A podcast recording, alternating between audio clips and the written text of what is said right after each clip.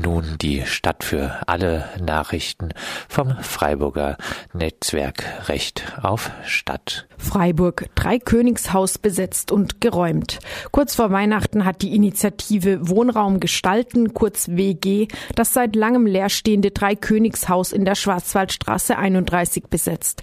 Obwohl es sich um eine städtische Immobilie handelt und große Teile des Gemeinderats sich nach der vorherigen Besetzung im Stühlinger positiv auf das Mittel der Hausbesetzung bezogen hatten, dauerte es keine zwei Stunden, bis die Polizei das Haus räumte. Law and Order Fan Stefan Breiter, der sofort Anzeige stellte, und auch der parallel informierte Oberbürgermeister Horn waren nicht bereit, über eine Zwischennutzung zu sprechen. Obwohl der Stadttunnel erst 2025 gebaut werden soll, kündigte die Stadt stattdessen für 2019 den Abriss des denkmalgeschützten Hauses an. Mietobergrenzen möglich. Jedes einzelne Bundesland könnte per Verordnung Mietobergrenzen für alle Wohnungen festlegen. Davon geht der Jurist Peter Weber in der Juristenzeitung aus. Das Preisgesetz bietet den Landesregierungen die Möglichkeit, Preise, Mieten, Pachten, Gebühren und sonstige Entgelte für Güter und Leistungen jeder Art festzulegen.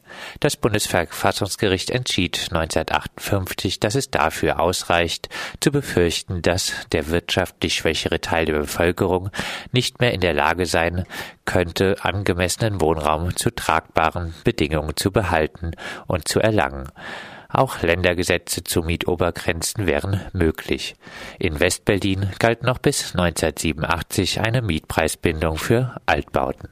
Freiburg fast am teuersten. Wieder einmal hat sich eine Studie dem Verhältnis der Miete zum Einkommen gewidmet.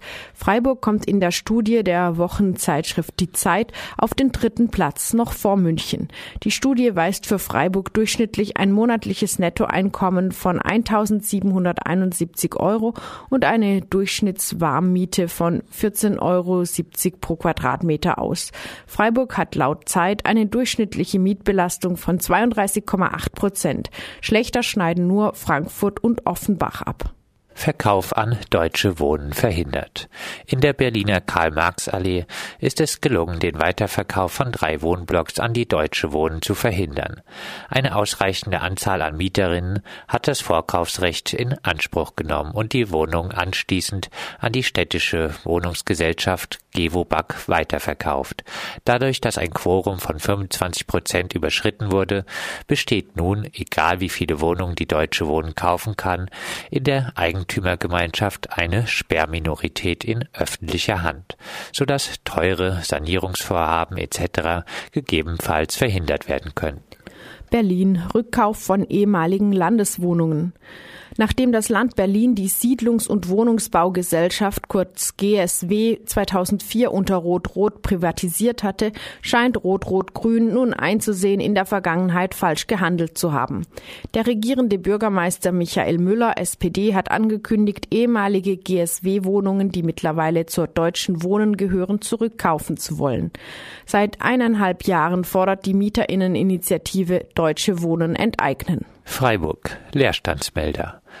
Wohl um die neue Hausbesetzerinnenbewegung zu unterstützen, hat die SPD im Stühlinger eine Leerstandsliste für ganz Freiburg mit zahlreichen Einträgen erstellt. Berlin Mietervereinsbeitrag wird übernommen. Der Berliner Senat übernimmt seit dem 1. Januar 2019 für Sozialhilfebezieherinnen den Mitgliedsbeitrag für den Mieterverein.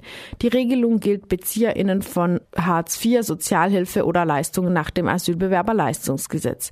Sie beinhaltet auch den Rechtsschutz. Das soll einkommensschwächere Haushalte entlasten und sie vor rechtswidrigen Kündigungen schützen. Finanzämter gegen niedrigere Mieten. In München bekam ein Hausbesitzer, der einen für München niedrigen Mietpreis von 12 Euro pro Quadratmeter verlangte, Ärger mit dem Finanzamt. Es unterstellte ihm, er habe keine Gewinnabsicht, so dass er Investitionen für das Haus nicht steuerlich absetzen dürfe. Einen vergleichbaren Fall gab es auch schon in Berlin. Wohnungsverlust durch Hartz-IV-Sanktionen. Das Bundesverfassungsgericht berät über die Frage, ob die Sanktionspraxis der Jobcenter gegen Hartz-IV-BezieherInnen verfassungsgemäß ist oder nicht.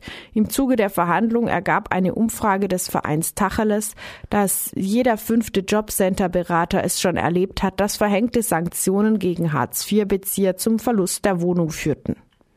Schere zwischen Arm und Reich geht weiter auseinander.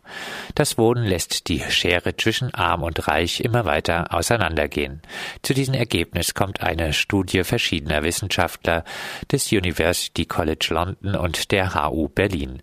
Im Durchschnitt stiegen die Wohnkosten des untersten Fünftels der deutschen Bevölkerung zwischen 1993 und 2013 um mehr als 30 Prozent. Ihr Einkommen sank währenddessen um 8 Prozent. Beim bestverdienenden Fünftel der Gesellschaft sanken die Wohnkosten hingegen um fast 10 Prozent. Ihr Einkommen wuchs um 8 Prozent. Menschen mit weniger Geld wohnen zur Miete und müssen öfter umziehen. Die Reichen hingegen wohnen im Eigenheim und profitieren von niedrigen Zinsen. Kameraüberwachung bringt nichts. Wieder einmal hat eine wissenschaftliche Studie ergeben, Kameraüberwachung, die zum Beispiel in Freiburg gerade massiv ausgebaut wird, bringt nichts. Eine Langzeitstudie über zehn Jahre hat in den USA den Umkreis von 86 Kameras untersucht, mit dem Ergebnis Ergebnis, es sind keine Auswirkungen auf Kriminalität und Ordnungsstörungen nachweisbar. Und das waren sie, die Nachrichten aus dem Netzwerk Recht auf Stadt. Mehr Infos unter rechtaufstadt-freiburg.de.